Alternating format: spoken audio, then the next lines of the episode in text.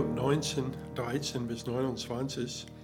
Ich erinnere mich an ein lustiges Lied aus meiner Kindheit, in dem es darum ging, vom anderen nicht gemocht zu werden. Es fängt so an. Niemand mag mich, alle hassen mich, ich erwäge, ich werde gehen und Würmer essen. Der nächste Abschnitt vom Hiobs Rede erinnert mich an diesen Lied. Vers 13. Meine Bruder hat er von mir verscheucht, und die mich kennen, sind mir ganz entfremdet. Meine Verwandten bleiben aus, und meine Vertrauten verlassen mich. Meine Hausgenossen und meine Mägde halten mich für einen Fremden. Sie sehen mich als einen Unbekannten an. Rufe ich meinen Knecht, so antwortete er mir nicht. Ich muss ihn anflehen mit meinem Mund. Mein Atem ist meiner Frau zuwider und mein Gestark den Söhnen meiner Mutter. Sogar Buben verachten mich. Stehe ich auf, so reden sie gegen mich. Alle meine Vertrauten verabscheuen mich, und die es liebte, haben sich gegen mich gewandt. Dieses Gefühl des Verlassenseins ist in der Schrift nicht einzigartig. Ähnliches hat David in Psalm 142 geäußert. Psalm 142, Vers 5.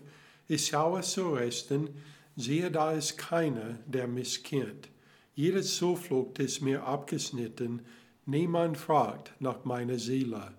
Eine andere Psalm Davids mit einem ähnlichen Ausspruch wurde sogar von Jesus zitiert, als er am Kreuz gehängt hat. Matthäus 27, Vers 46. Und um die neunten Stunde rief Jesus mit lauter Stimme, Eli, Eli, lama sabachthani. Das heißt, mein Gott, mein Gott, warum hast du mich verlassen? Der nächste Vers ist etwas schwer zu übersetzen. Vers 20. An meiner Haut und meinem Fleisch klebt mein Gebein, und ich habe kaum noch Haupt, um meine Zähne zu behalten. Die Eberfelder Übersetzung gibt den Satz wörtlich wieder. Mein Gebein klebt an meinem Haupt und an meinem Fleisch, und nur mit der Haupt meiner Zähne bin ich entkommen. Vers 21.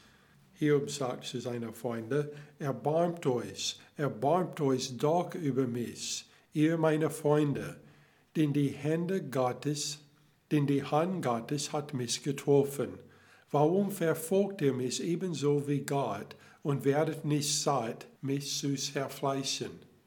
Hiob bittet seine Freunde um ein wenig Mitgefühl. Während Hiob bezüglich Gottes Wohle in seinen Schwierigkeiten völlig verwirrt ist und sich der Wohle Satan seines Anklägers nicht bewusst ist, hat Hiob absolut recht, was seine drei Freunde angeht. Sie sahen sich als Fürsprecher Gottes als sie Hiob mit Verurteilung überhäuften. Da Hiob erkannt hat, dass seine Rechtfertigung in keiner Weise von seinen drei Freunden kommen würde, begann er über eine andere Möglichkeit nachzudenken, die Rechtfertigung zu erlangen. Vers 23.